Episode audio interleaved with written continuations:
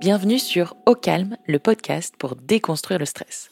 Je suis Laure, la fondatrice de Ocaran, la marque anti-stress de soins au CBD. Nous avons créé ce podcast car une personne sur deux est touchée par le stress en France, et vous en faites sans doute partie. Les épisodes d'Au Calme vous apprendront à canaliser votre stress grâce à des histoires inspirantes, des retours d'expérience et des conseils d'experts holistiques et médicaux. Le but? Vous donner les clés via des exemples concrets pour mieux le gérer et vivre enfin plus apaisé. Ça commence dès maintenant et c'est au calme. Aujourd'hui, je reçois Camille Azoulay, la fondatrice de Funky Veggie. Si son nom vous est peut-être inconnu, vous avez sûrement aperçu ses snacks sains et gourmands quand vous faites vos courses. Sa pâte à tartiner ouf, dont l'exploit est de ne contenir aucune huile, ses fameuses Energy Balls vegan friendly ou les apéro bowls des chips à base de pois chiches. Son idée démocratiser l'alimentation saine pour le corps et la planète et le faire avec beaucoup de plaisir. Camille vient de vivre une période très intense et stressante puisqu'elle sort d'une levée de fonds. Elle nous partage les joies et les peines de ce moment clé et surtout comment elle tente désormais de retrouver son équilibre. Bonjour Camille. Hello Laure. Je suis hyper contente de te rencontrer, de te voir en vrai après tant de temps euh, passé à discuter plutôt euh, à distance. Euh, je le dis parce que je préfère prévenir les gens, on se connaît déjà. Mm. Et moi, je suis extrêmement admirative de ton parcours, de, de ce que tu fais, de, la manière dont tu essayes de faire bouger les lignes, que ce soit sur l'alimentation ou sur la finance dont on va un petit peu parler tout à l'heure. Camille Azoulay, peux-tu te présenter? Qui es-tu? Bah, Merci beaucoup déjà, c'est mutuel. Euh, je suis la cofondatrice d'une marque qui s'appelle Funky Veggie, qui a pour mission d'accompagner les gens vers une alimentation plus naturelle et, végétale, mais euh, de manière euh, funky, positive, gourmande. Donc en gros, on fait des produits qui sont très très bons et il se trouve qu'ils sont meilleurs pour la santé et pour la planète. voilà, j'ai 27 ans, j'ai un chien et un amoureux et je suis ravie d'être là. À 27 ans, tu as déjà un parcours qui est quand même euh, assez dense. Qu'est-ce qui t'a pris de te lancer dans l'entrepreneuriat aussi jeune? C'était pas tellement prémédité.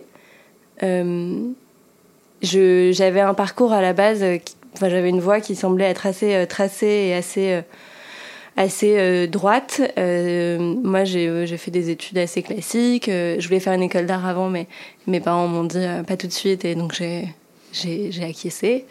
Euh, et en fait, j'ai passé deux ans en Chine, euh, enfin un an et demi, une première année en échange à Hong Kong, et euh, je suis tombée amoureuse de l'Asie. Et j'ai eu, c'était la première fois que j'ai sorti vraiment de mon cocon familial.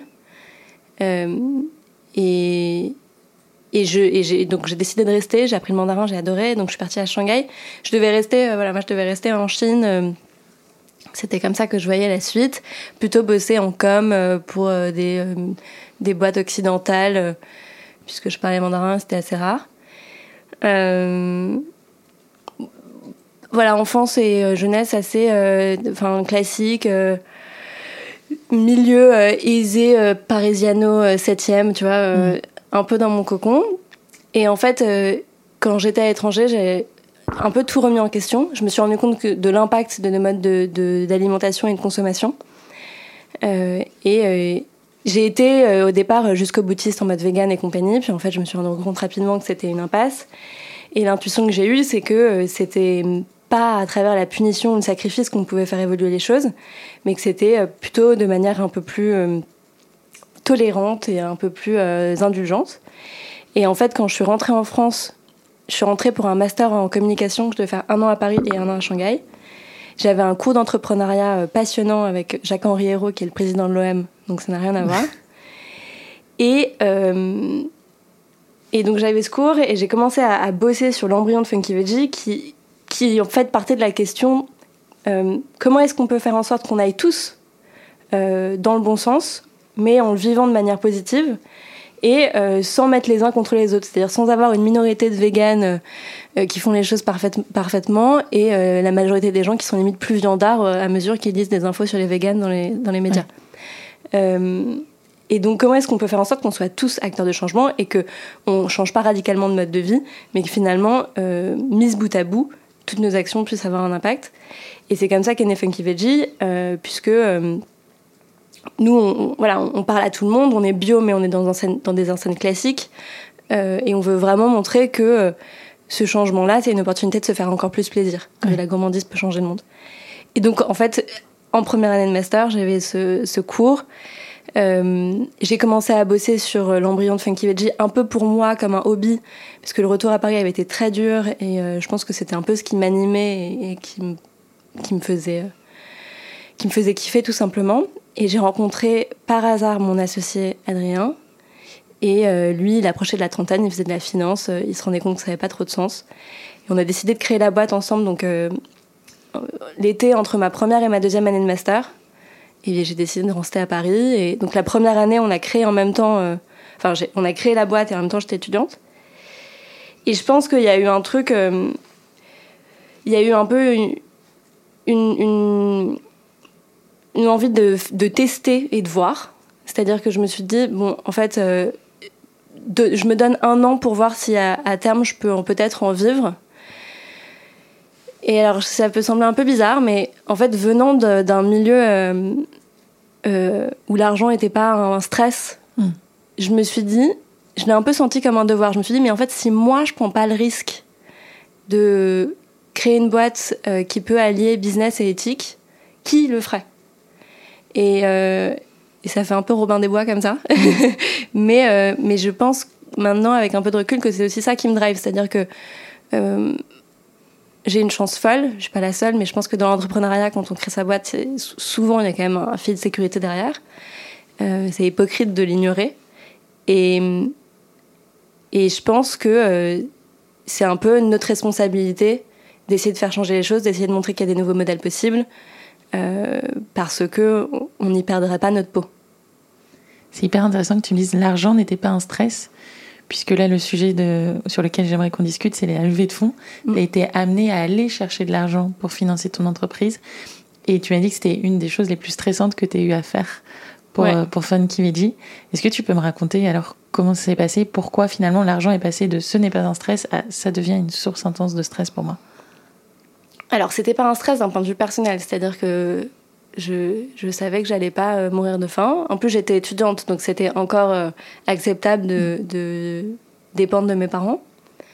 Euh, donc, moi, personnellement, sur mon mode de vie et le fait que je serais jamais à la rue, l'argent n'est pas un stress. En revanche, forcément, une entreprise, ça, ça implique toute une partie financière. Et nous, on, a toujours été super fière avec Adrien d'avoir géré la boîte en bon père de famille jusque-là. C'est une expression qu'on dit tout, tout, le temps.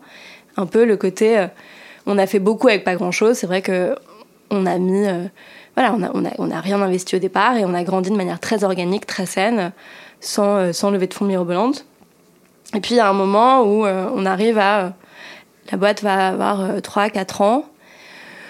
On a l'impression qu'on a fait beaucoup, beaucoup en effet avec pas grand-chose.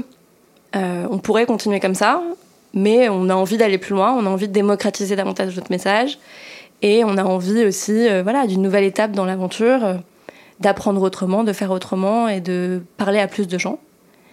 Euh, donc, on s'oriente euh, sur une, levée de fonds. Pour, euh, pour te mettre un peu dans l'historique, on commence à y réfléchir, à se dire, OK, on se lance fin 2019. Okay. Donc, on commence à parler avec quelques acteurs qu'on connaissait fin 2019 bon, ça, ça, ça, prend un peu de temps. Euh, là, il y a le Covid qui arrive. Mmh. Donc, euh, en mars, on se dit, bon, allez, stand-by, on arrête tout. Euh, et puis, euh, on s'est remis dedans, euh, voilà, octobre, octobre 2020, octobre-novembre 2020. Et oui, ce qui a été très dur, bon, ça a duré. Donc, on a lancé notre levée de fonds officiellement en novembre 2020. Là, aujourd'hui, on est en. On est en avril, début, ouais. début, avril. On, on, vient de finir. Enfin, on a fini quelques semaines.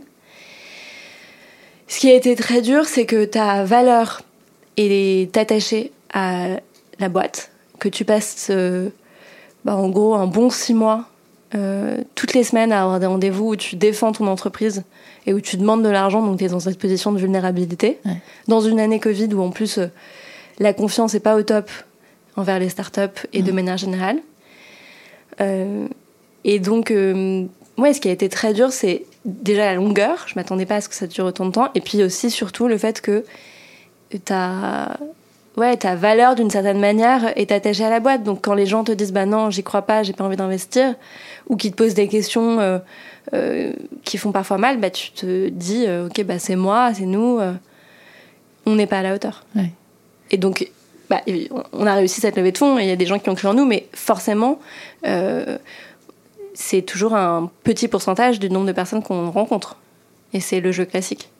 Et ton quotidien pendant ces cinq mois, presque six mois de levée de fonds, c'était focus sur ce sujet-là Ou tu dois, vous êtes répartis les rôles avec Adrien, il y en a un qui gère la boîte, il y en a un qui gère la levée? Non, alors euh, ça c'était, je pense, euh, une erreur, c'est que on s'attendait pas à ce que ça dure aussi longtemps. On s'attendait pas à ce que ça soit aussi chronophage. Euh, on l'a fait de manière particulière, hein, puisqu'on est passé par l'ITA, on peut en parler.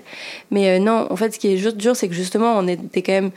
Euh, on a quand même des ambitions et des objectifs pour la boîte, et qu'en fait, c'était du coup la double journée. C'était que les semaines, là, je revis parce que j'ai pas de rendez-vous du tout lié à l'investissement.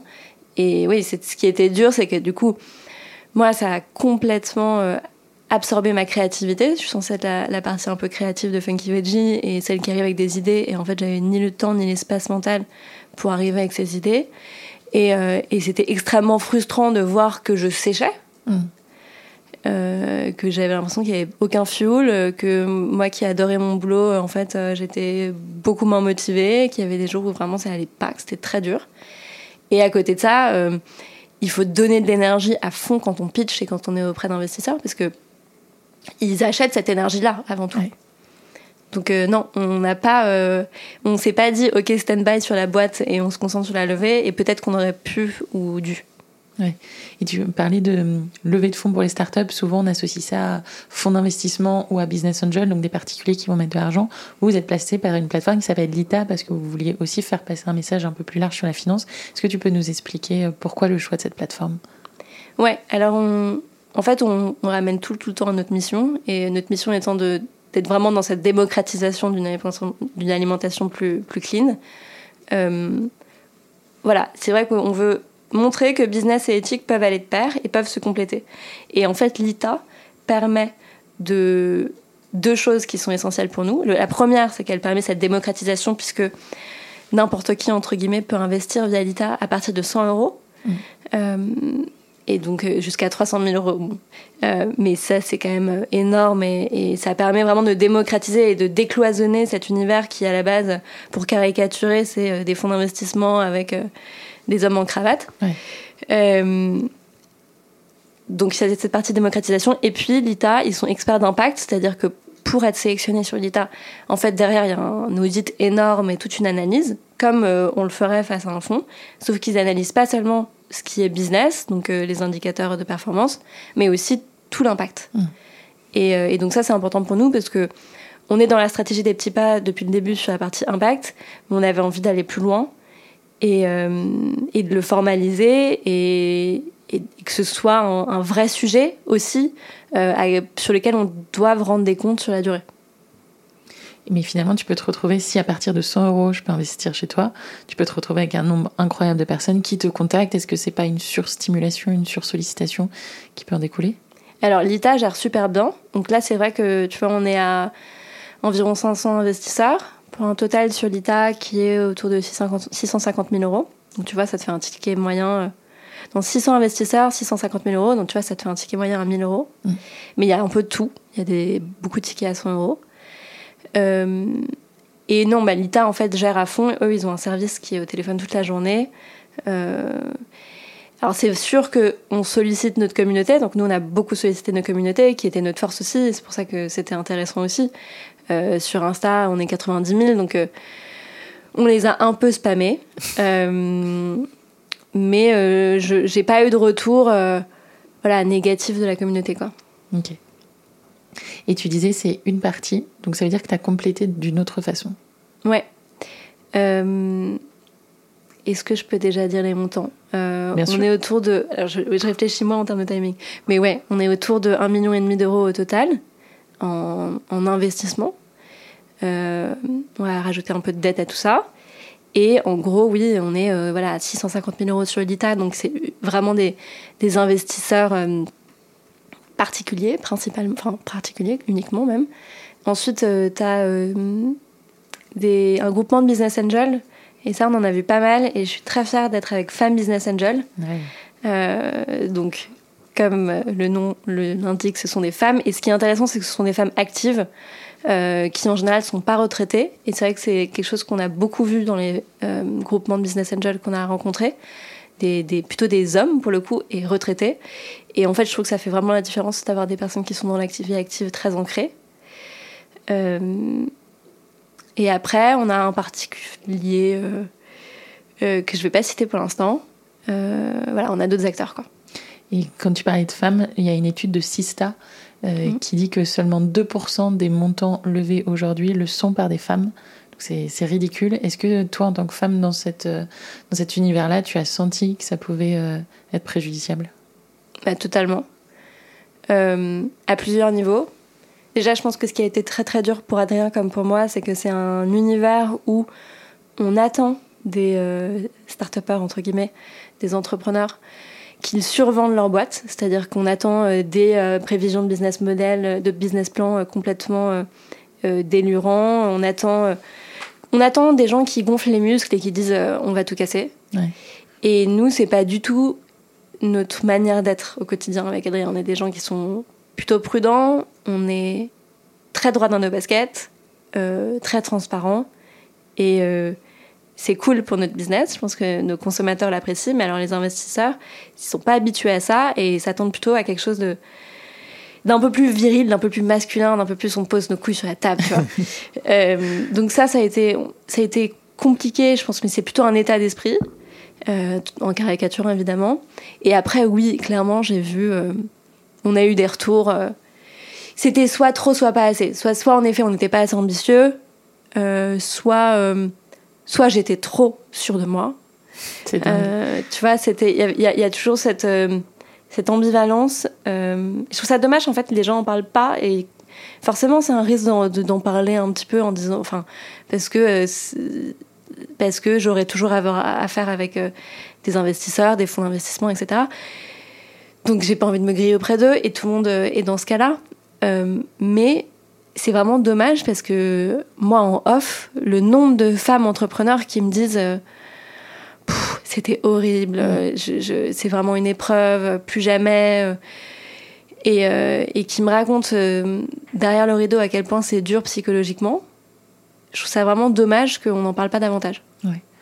Oui, bah, de toute façon, on avait échangé dessus. Moi, j'ai extrêmement mal vécu euh, toute, euh, toute la partie levée de fonds. C'est un, un, sujet déjà qui est sans fin. Mm. Euh, et les montants levés par les femmes sont bien inférieurs aux montants levés par les hommes. Et c'est un sentiment d'injustice constant qui, qui s'auto-nourrit, en fait, et qui va vraiment abîmer l'estime que tu peux avoir de toi-même. Ouais. et même au-delà de ça, tu vois, le fait que la levée de fonds en soi, ce soit une galère, personne ne le dit. On voit à la fin euh, euh, sur Madines et compagnie euh, les montants levés. mm. T'as l'impression que c'est hyper linéaire, que ça s'est fait comme ça, et que ils ont dit ok, on ouvre notre capital et que les mecs sont venus et c'est fini. En vrai, 99% des levées, c'est pas ça. 99% des levées, c'est lent, c'est laborieux et c'est et c'est pénible et, et, c'est beaucoup de portes claquées. Tu vois une différence de traitement entre les business angels, tu parlais notamment des hommes retraités, euh, et les professionnels de l'investissement Alors, de notre petite expérience, hein, c'est pas. Euh, je pense quand même qu'il y a beaucoup de choses qui bougent aujourd'hui dans les, les acteurs d'investissement. Clairement, déjà, euh, tout le monde accole l'impact à son fonds en, ce moment et c'est très bien, je trouve ça vraiment top. donc les fonds sont peut-être plus en avance en se disant, bon bah, en fait, on va prendre en compte d'autres indicateurs et pas que du business et, essayer de faire quelque chose de vertueux. Euh, les groupements de BA, euh, donc des business angels, euh, pour caricaturer, et je caricature, c'est beaucoup d'hommes blancs, 60 ans, qui n'ont pas forcément été entrepreneurs mmh. et, et qui voilà, ont de l'argent à investir. Bon, bah en fait, euh, c'est pas notre cible. Euh, c'est pas ta cible, c'est pas ma cible. C'est pas eux qui font euh, la consommation du monde de demain. donc c'est mathématique.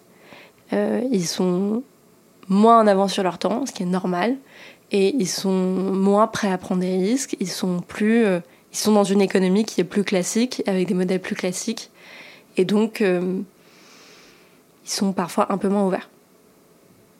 Ok. tu me, quand on a échangé, tu me disais en fait ce qui est compliqué, c'est que quand je, je me lance dans l'entrepreneuriat, je veux être libre.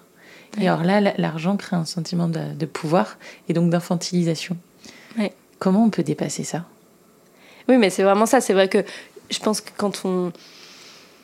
Moi, j'ai créé ma boîte en grande partie pour l'indépendance que ça me donne. Euh, évidemment qu'il y a une charge de travail importante, mais, euh, mais je peux faire mon cours de yoga à 11h30 si je veux. Enfin, je fais ce que je veux et, euh, et je peux bosser d'où je veux et selon mes propres règles et avec qui je veux.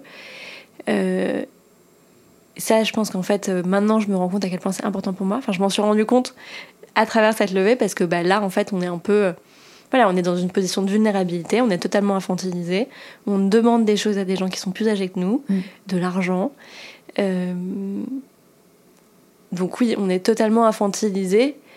Et tu vois, c'est marrant parce que en venant ici, j'ai écouté euh, la- une des dernières chansons d'Eddie de Preto qui s'appelle Parfaitement, et je- et j'entendais les paroles où, euh, en gros, il dit euh, J'ai choisi ma propre voie et j'ai pas fait comme toi tu voulais. Donc je pense qu'il parle à, genre à son père. Ouais. Euh, mais, euh, mais tu vois, je suis heureux comme ça et je souris quand même. Et c'est un peu ça, c'est que je pense que moi j'ai été vraiment en rupture avec le monde de mes parents et, et de cette génération, de manière générale, pour, pour qui la réussite économique était le plus important dans ton travail, clairement. Et en fait, c'était mon émancipation. Et tu reviens, tu retombes dans ça à travers ta levée de fonds. Quelque chose d'assez paternaliste euh, Mm. dans les gens que tu peux croiser.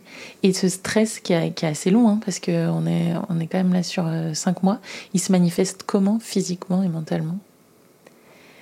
Physiquement, euh, souvent, euh, donc j'ai eu pas mal l'impression, tu vois, que genre on t'appuie sur euh, la- le plexus solaire, genre euh, parce qu'en fait, ce qui était dur, c'est justement de jongler entre ça et tous les trucs à faire pour la boîte et toutes les sollicitations.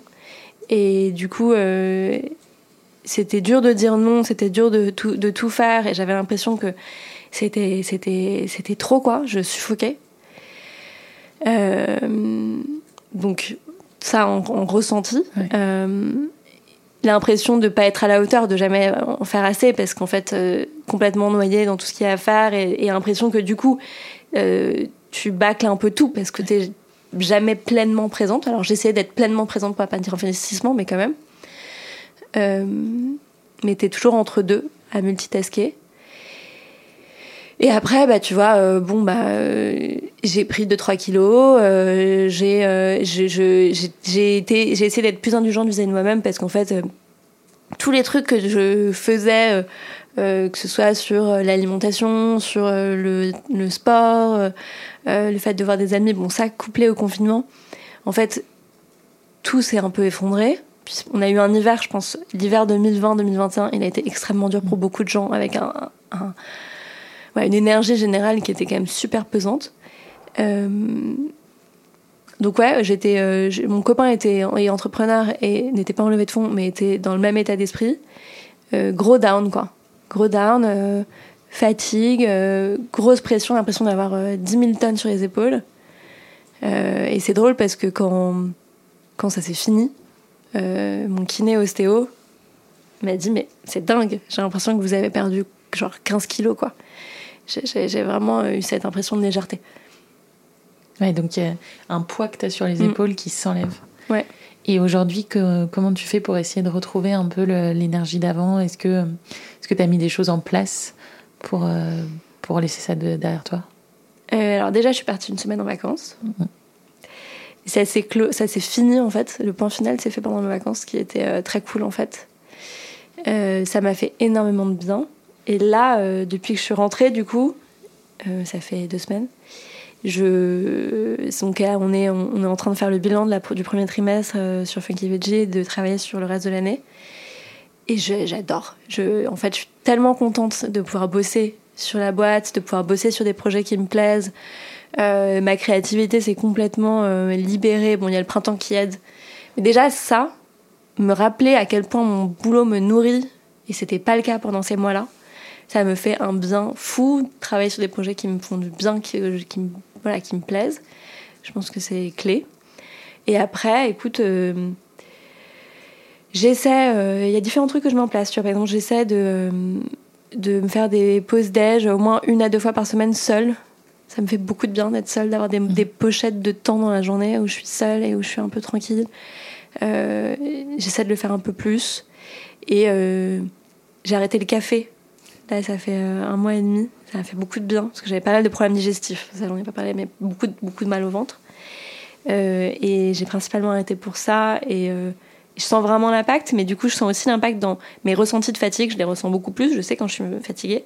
Et du coup, euh, tu vois, il m'arrive de faire une petite sieste. Hier, j'ai fait une petite mmh. sieste après déj.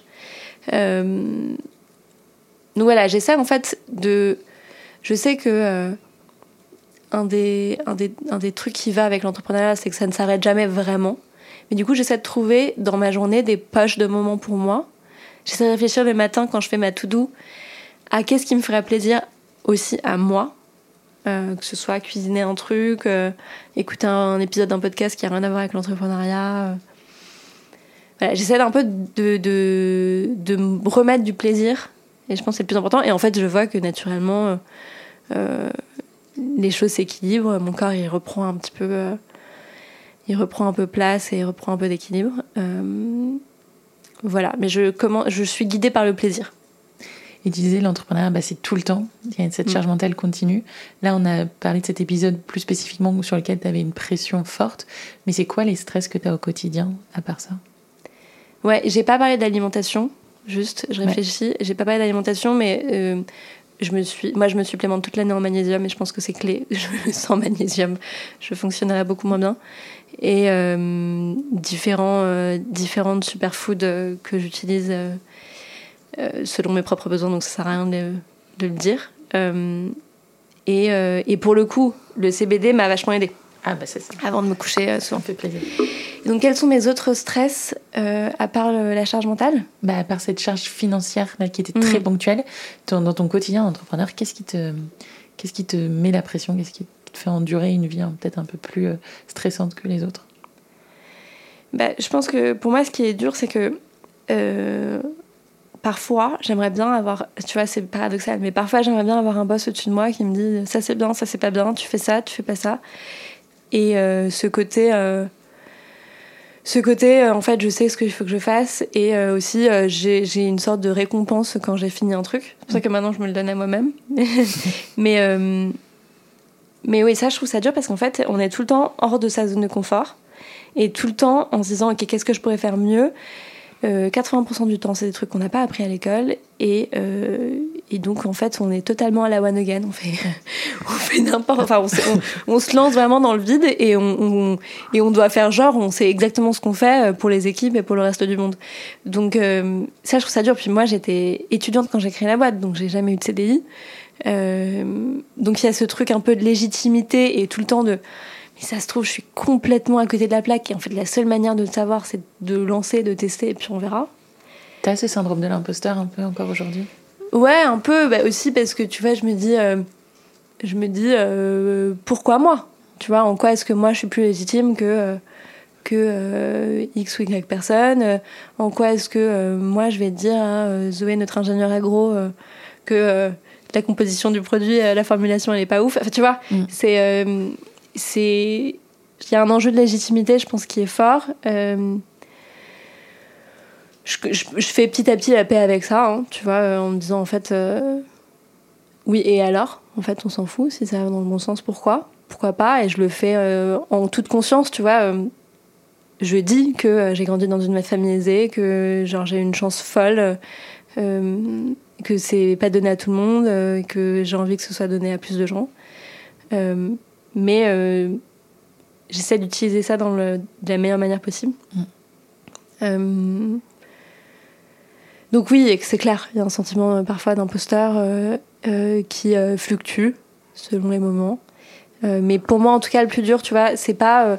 souvent, les gens pensent que le plus dur, c'est genre les horaires de travail. non, j'ai pas des horaires très compliqués de travail, honnêtement. Beaucoup moins que plein d'autres gens dans des grosses boîtes euh, qui ont des réunions à rallonge et qui finissent hyper tard. Euh, T'as pas Mais- de présentéisme, quoi. Non, pas- pas du tout. tu Puis te tu vois, justifies pas. je bosse de chez moi. Euh, je vais au bureau. J'ai une chance folle, c'est que je suis à 10 min- 11 minutes au- à pied du bureau. Donc, je vais au au bureau pour mes réunions. Et sinon, j'aime bien être dans mon cocon, donc je bosse de chez moi. Donc je peux faire plusieurs allers-retours dans la journée, ça me dérange pas du tout. Euh, euh, mais, mais voilà, c'est pas mes horaires de travail qui sont un stress. Je peux envoyer un mail tard parfois et c'est pas grave. Euh, mais c'est plutôt cette charge constante euh, où ça ne s'arrête jamais. Tu es tout le temps en train de te dire bah, qu'est-ce que je pourrais faire pour la boîte, à tout ramener à ça. Euh, et je, je changerais. Aujourd'hui, je me rends compte que je changerais pour rien au monde, mais, euh, mais c'est sûr que c'est un stress. Et tu penses que n'importe qui peut supporter ce stress-là? Ou qu'il faut quand même certaines prédispositions Déjà, je pense qu'il faut être bien entouré. Euh, c'est la base. Et avoir quelque chose de stable à côté et pas se mettre d'autres challenges à côté, en fait. Euh, et après, oui, oui, je pense qu'il y a des gens qui ont une prédisposition. Moi, je me souviens que quand je faisais des stages en agence et tout, les temps morts me rendaient folle. Mais ça me rendait ouf. Je, tu vois, l'idée d'une réunion où, tu, ça, où ça sert à rien, mais je, ça, en fait, ça me, ça me stresse profondément, Ouais. plus encore. Donc l'impression d'être inutile pour moi me stresse énormément. Et je, bon, je, je, je vais loin forcément euh, volontairement, mais euh, moi je pense pas que. oh, bah, Aujourd'hui, je pense que je suis totalement inapte au monde de l'entreprise classique. Euh, mais tu vois, je pense que je suis pas adaptée aux grosses boîtes ou aux boîtes euh, euh, plus classiques où tu es au bureau de telle heure à telle heure. Mais il y a plein de gens qui sont hyper contents comme ça, Mhm. vraiment. Donc euh, c'est pas du tout. Et je pense que tout le monde a, a rendu. Enfin, il y a une- un côté où tout le monde a rendu euh, l'entrepreneuriat sexy. C'est pas du tout si sexy que ça. Euh, et donc quand on passe un peu le mirage Station F et compagnie, euh, c'est un peu moins glam. Et on peut être super heureux dans n'importe quelle configuration, pas forcément l'entrepreneuriat. Et en parlant de gros projets, il y en a un que je voulais évoquer avec toi. Tu t'es lancé dans l'écriture d'un livre Mm. que tu as sorti et que je recommande chaudement. À quel moment tu t'es dit je vais écrire un livre et pourquoi se lancer là-dedans alors que tu as déjà des journées Mm. qui sont à rallonge? Euh, c'est venu de la communauté en fait. Euh, c'est venu pas mal de la communauté euh, qui, euh, au fur et à mesure qu'on postait des recettes sur Instagram, disait bah, ce serait trop cool d'avoir un livre. C'est comme ça que ça a un peu germé. Moi, je suis très très littéraire à la base et c'est vrai que j'adore lire. J'ai un peu arrêté un moment, mais là j'ai repris et écrire un livre, ça a toujours été un gros symbole pour moi et que tellement attachée au livre que ça a toujours été un truc. Donc quand ça a commencé à germer, je me suis dit pourquoi pas. Et j'ai envoyé un mail à Larousse, tu vois, euh, syndrome de la première de la classe, euh, Larousse, euh, tu vois, c'était quand même tout un symbole pour moi, le petit Robert et tout. Et Larousse était chaud et voilà. Tu vois, je me suis dit, ok, go, trop cool, c'est une super opportunité. Aujourd'hui, avec un peu de recul, j'ai été un peu frustrée en fait de le faire à côté et, euh, et de pas être davantage concentrée dessus. J'aurais aimé lui accorder un peu plus de temps. Euh, mais, euh, mais ouais, c'était une super opportunité, super cool. Et on a, on a un, livre qui communique aussi bien euh, toutes nos valeurs, qui parle pas que de recettes. Donc c'était un bel accomplissement. Et c'est drôle parce que quand tu reçois un livre papier, enfin, quand on l'a reçu vraiment, ça m'a fait un sentiment dingue. C'est pas du tout pareil que créer sa boîte parce que je, je sais pas, euh, je suis consciente qu'on a créé plein de choses, mais avoir un livre posé sur une table avec ton nom dessus et là où c'est écrit à côté, c'est, je sais pas, un, c'est un accomplissement assez fou. Mm. C'est, ça serait un symbole de réussite pour toi, euh, le, le- le fait de pouvoir sortir un livre, de pouvoir communiquer tes valeurs? Je sais pas si c'est un symbole de réussite.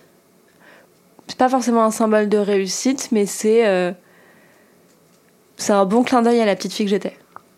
Et il n'y a pas un sentiment de pression au moment où tu l'as sur la table et qu'il faut le dévoiler à tout le monde, de, Ouais. de mise à nu? Oui, puis il y a un sentiment où, tu vois, moi, les livres sont très sacralisés dans ma vie. Ils ont joué une grosse place euh, dans ma vie. Et, euh, tu vois, récemment, j'ai relu euh, La vie devant soi de Romain Gary. Enfin, tu vois, c'est des livres qui sont incroyables.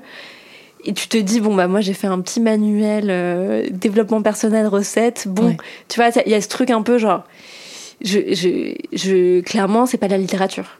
Euh, donc ça, c'est un peu, bah tu vois, ça va peut-être un peu avec le sentiment d'imposteur. C'est genre dans ce, cet univers des livres si fou et si, euh, et si important pour moi. euh, je suis fière de ce que j'ai écrit, mais, mais je suis assez humble sur le fait que c'est pas le chef-d'œuvre du 21e siècle.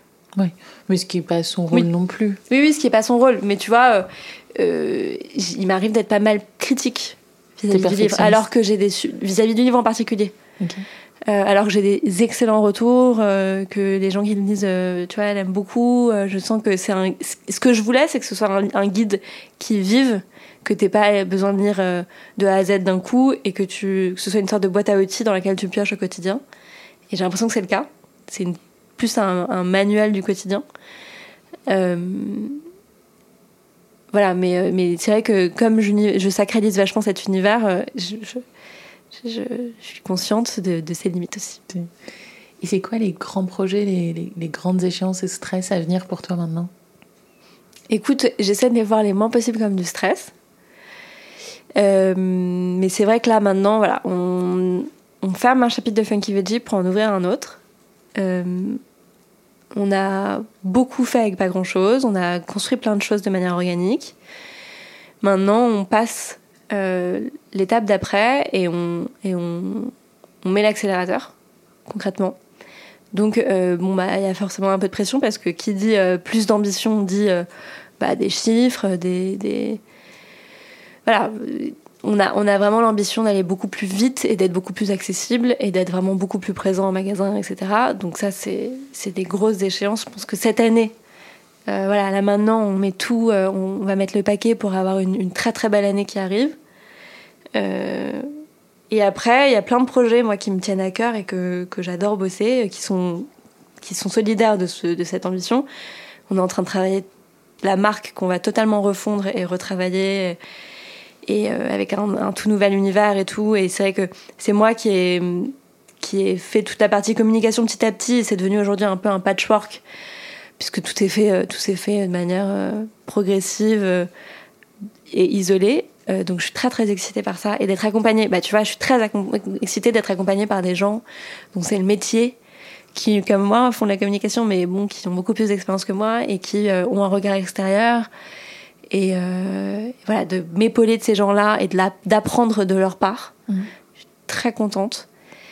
Euh, ouais, il y a ça, il y a l'équipe qui grandit et qui est une, grosse source de fierté. Et moi, dans mon petit, de ma petite équipe communication en particulier, je suis vraiment euh, super bien entourée et super contente. Voilà, là, là en ce moment, c'est vraiment la refonte de la marque qui me prend pas mal de bandes passantes et, euh, et qui est un, produit, un projet qui me plaît énormément. Donc, euh, on verra la suite. Comment tu lâches prise? Comment tu fais pour réussir à un peu laisser les choses aller? Euh, Je suis un peu. J'ai un peu deux phases. C'est-à-dire que j'aime bien avoir des périodes courtes et intenses très fortes et avoir des vraies périodes slow. Donc, tu vois, le week-end pour moi, il est hors de question de travailler. Je coupe vraiment et je passe à, un autre, euh, à une autre fréquence. Je ne suis pas du tout dans la même temporalité. Euh, et euh, si j'ai envie de voir personne, je vois personne. Tu vois, mon copain, parfois, il me fait des invitations Google Agenda sur des activités du week-end. L'idée même me stresse, tu vois. Il m'a fait, justement, récemment, il m'a fait une invitation ne rien faire un samedi et je me dis mais tu peux enlever ça me stresse énormément ton truc. Tu vois j'ai cette euh, du coup j'arrive le lundi et jusqu'au jeudi soir je suis, très euh, je suis très à fond. Le vendredi c'est ma journée podcast et c'est une journée un peu transition où j'essaie de d'avoir le moins de rendez-vous possible et d'être euh, tu vois de plus prendre l'air de pouvoir venir bah voilà on est vendredi aujourd'hui faire un podcast et tout. Donc le vendredi c'est ma journée de transition. J'adore cuisiner ça c'est un truc mais j'adore le cuisiner quand c'est un choix et, pas, et, quand c'est conscient et pas une contrainte subie. Euh, donc tu vois, euh, ce soir, euh, c'est Shabbat, je vais faire un beau Shabbat, ça me fait très plaisir. j'ai des petites plantes, j'ai un chien et un chien qui est très très flemmard et donc qui te ramène, mine de rien, à une temporalité beaucoup plus lente et qui est très agréable. Euh, et, j'ai des très bons amis et j'ai ma, j'ai ma famille choisie. Euh, tu vois, j'ai deux meilleurs amis euh, qui sont entrepreneurs aussi, qui vivent à une rue de chez nous, qui ont un chien aussi. Et c'est vraiment ma famille choisie et on se voit tout le temps. C'est marrant que tu parles de, de ton copain, qui lui aussi est entrepreneur? Ouais. Est-ce que tu vois une différence de traitement et de peut-être pression qu'on se met, de stress qu'on se met entre une entrepreneur femme et un entrepreneur homme? Ouais.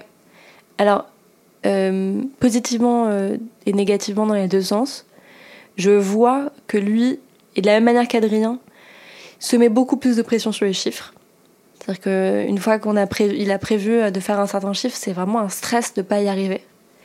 Euh, là où moi, c'est pas trop mon cas. Tu vois, vraiment, tu sens une pression sur les chiffres qui est très forte euh, sur euh, le côté ambition, quoi. À l'inverse, il se met de la pression au boulot, mais il se met pas du tout de pression sur le reste. et je vois, c'est un peu pareil avec Adrien. Je vois bien, en fait, c'est marrant. Nous, les filles, on a un, on a un peu internalisé le fait qu'il faut qu'on soit bonne partout. C'est-à-dire que même un mercredi soir, euh, faut qu'on ait fait un super dîner, euh, faut qu'on ait fait notre sport, euh, faut qu'on soit la meilleure au lit, qu'on tu vois. Mhm. un mec, en fait, enfin moi en tout cas mon mec, il se donne à fond sur le taf et c'est tout en fait. On s'en fout. sortir Django, ok, voilà, notre chien. et encore, tu vois, c'est vraiment qui bouffe n'importe quoi, qui commande, on s'en fout. Euh, qui fasse zéro sport, il s'en fout. Tu vois, alors que dans la vie, c'est important, mais je pense qu'il est beaucoup plus monotache. Genre, euh, en fait, je me mets la pression sur un truc et le reste, c'est pas grave. Là où euh, moi, je vais être beaucoup plus. j'ai vachement plus de mal à cloisonner comme ça. Mmh. j'ai envie d'être à la fois la meilleure super pote, la super meuf, la super entrepreneur, la super boss. Et, et c'est une charge qui est énorme. Et tu arrives à faire évoluer un peu cette condition où on est tellement enfermé dans ces schémas de. On n'est pas défini que par le travail en tant que femme, mais aussi mm. par notre maternité, par notre. Euh, oui, en plus, j'ai pas encore ça. euh, oui, bah déjà, avec, euh, avec euh, Joe, donc mon mec, on a. Hum, ce qu'on s'est dit à un moment, on s'est rendu compte, c'est que le, soir en semaine, on s'en fout. En fait, pas de pression. Il y a un soir dans la semaine qui est un, donc on, notre date, où on essaie de pas parler de trucs d'adultes, tu vois, euh, de pas parler de euh, de, de euh, ce qu'il faut acheter, euh, du dîner chez machin, tu vois, de, de, trucs un peu logistiques quand on vit ensemble, mais d'être un peu comme un vrai date. Et à part ça, en fait, les autres soirs, on se lâche la grappe totale. C'est-à-dire que si on a envie chacun d'être dans son monde, de rien avoir préparé, de commander, on s'en fout, c'est pas grave. Ça, ça change tout. Euh, Ouais, je pense que ça déjà ça, ça change énormément. Puis le fait que je pense qu'on a beaucoup besoin d'indépendance. Moi j'ai beaucoup besoin de temps seul, lui aussi. Et euh, et donc euh, voilà, moi je me mets en place des semaines de télétravail une fois tous les deux mois, une fois par mois, où je vais quelque part et manger un week-end. Euh, là pendant mes vacances, euh, j'ai fait cinq jours seul. Mm. Et, et, en fait on a, je pense que quand tu vis avec quelqu'un depuis un moment, nous ça fait cinq ans quand même qu'on est ensemble, t'as un peu pour profiter des moments à deux euh, il faut euh, il faut un peu cloisonner et tu vois par exemple sur WhatsApp donc moi je suis très WhatsApp on parle beaucoup sur WhatsApp on a une conversation qui s'appelle truc d'adulte on parle on parle beaucoup de taf aussi parce que il est entrepreneur comme moi dans l'alimentaire comme moi. Euh, et on parle de je te dis euh, acheter des croquettes et compagnie. Et on a une conversation euh, classique. Ok. C'est hyper intéressant. Mm. cloisonner et c'est quoi pour toi du coup être au calme aujourd'hui? Alors être au calme. Je prends deux minutes parce que c'est vrai que comme on est un vendredi et que j'ai enchaîné toute la semaine, je suis pas, très au calme. Euh, j'ai été dans une frénésie pas mal cette semaine. Euh, mais être calme, déjà, pour moi, c'est. Ouais. Pour moi, être calme, c'est savoir que c'est assez. Qu'en fait, il n'y a pas besoin de faire plus. Et que euh, là, tout de suite, maintenant, t'as pas besoin de gérer quoi que ce soit et que ce moment se suffit à soi et que t'es voilà que t'es euh, que t'es que t'es assez et que ça suffit. Tu parles beaucoup d'indulgence et de. Mm. Ouais, parce que je pense qu'en fait, ce qui est dur quand on essaie d'être au calme, c'est que on a plein de pensées, on sait qu'il faut faire X et Y, et et donc comme s'il fallait qu'on mérite ce moment au calme. Mais en fait, non. T'es au calme et il n'y a rien besoin de faire d'autre. Super intéressant. Tu aurais trois conseils pour justement réussir à lâcher la pression, se déstresser Alors, bah, je pense que l'alimentation est clé.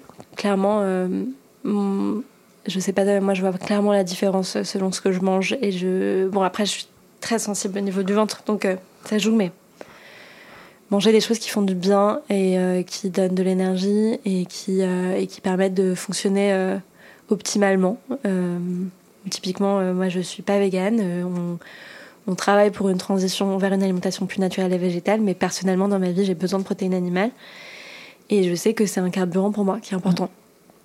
Et j'ai fait la paix avec ça. Donc l'alimentation, je pense trouver ce qui nous va et dans nos quotidiens très stressés, souvent on croit euh, avec Instagram et compagnie que euh, manger vegan toute l'année et tout, c'est bien pour tout le monde. Non, c'est pas bien pour tout le monde. Et donc il faut trouver sa juste formule pour soi. Mm. Euh, tout en tendant vers plus de végétal, hein, évidemment. et de manière la plus consciente possible dans ce qu'on choisit comme ingrédient. Donc pour moi, l'alimentation, c'est clé. je pense que vraiment pour moi le plaisir est, doit être le guide. Euh, ce qui me fait plaisir à moi, c'est pas ce qui fait plaisir à mon copain. Mm. Euh, mais trouver des moments dans la semaine où il y a quelque chose vraiment qui fait plaisir, qui nous nourrit et qui soit pas du travail, même si le travail peut nourrir. Euh, et moi, j'ai énormément de mal à faire des choses non productives. Tu vois, parce que j'adore cuisiner, par exemple, c'est très créatif pour moi, mais c'est vrai que c'est quelque chose qui, au final, est productif. Euh, donc je travaille dessus. J'aimerais bien euh, faire des choses euh, inutiles. Et, après, qu'est-ce que je pourrais donner d'autre comme conseil Je pense qu'il faut faire de l'espace et pas avoir, pas avoir peur du vide. Pas avoir peur de dire non, pas avoir peur d'avoir des plages de temps. on, a, on, a, on a trop pris l'habitude de condenser tous les rendez-vous. Mmh de ne pas avoir une minute de dispo et, euh, et d'être cette efficacité et cette productivité qui est très agréable sur plein d'aspects. Mais euh, ça peut, il peut pas y avoir que ça. Quoi. Cette année, j'ai mis dans mon agenda des plages qui s'appellent pause tous les jours au niveau du midi. Ah bah, parce que sinon, j'enchaînais.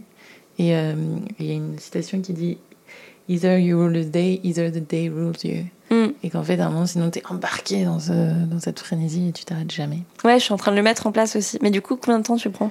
Le midi, j'ai mis une heure et le soir, je mets une heure et demie pour pouvoir faire du sport et manger. Trop bien. Mais à moi, je déteste cuisiner. Donc, ça me prend pas beaucoup de temps de cuisiner. C'est intéressant. Ok. Euh, est-ce qu'il y a une personne que tu admires particulièrement pour sa capacité à gérer une pression très forte, un stress, et tu dis cette personne, il faut absolument aller l'interviewer puisqu'elle a des clés à nous donner? Ah bah grave. Bah ma meilleure amie donc dont on parlait, euh, qui s'appelle Claire Succo, qui est euh, la fondatrice de Meuf Paris. Ok. Euh, donc qui est une marque qui donne du pouvoir aux meufs, comme son nom l'indique. et je vous invite à regarder. Et et qui est complètement autodidacte, qui si elle veut raconter son parcours, bah est ouf. Et, et, oui, qui gère énormément de gens et de, enfin qui gère énormément de choses, pardon et qui a un message super fort et, qui, est, qui est en train d'écrire son livre aussi. Donc, euh, on va avoir euh, des belles choses à déguster euh, à l'écrit. Je suis contente que tu me recommandes une femme. Mm. Parce que je trouve qu'on en manque terriblement dans les podcasts, surtout dès qu'on commence à parler un peu de, d'ambition, de, de, stress, de grosse mm. pression. Elles sont sous-représentées. Camille, merci pour ta présence. Merci de t'être déplacée jusqu'à nous. Et, bon courage pour, pour ce grand changement dans la marque qui, je suis sûre, sera, sera très beau et on va, on va faire un retour sur les boules. Cool. On va les goûter. Merci. À très vite. C'est la fin de cet épisode, j'espère qu'il vous a plu et qu'il vous aura offert quelques clés pour une vie plus apaisée. Moi, mon astuce anti-stress, c'est le chanvre, et plus particulièrement le CBD. Pour connaître tous les bienfaits du cannabis breton sur le corps et l'esprit, et peut-être même tester l'un de nos soins naturels, rendez-vous sur ocaran.fr, h o k a r a n.fr, et sur notre Instagram, at ocaran. Merci pour votre écoute, c'était Au Calme, et à la semaine prochaine pour un nouvel épisode.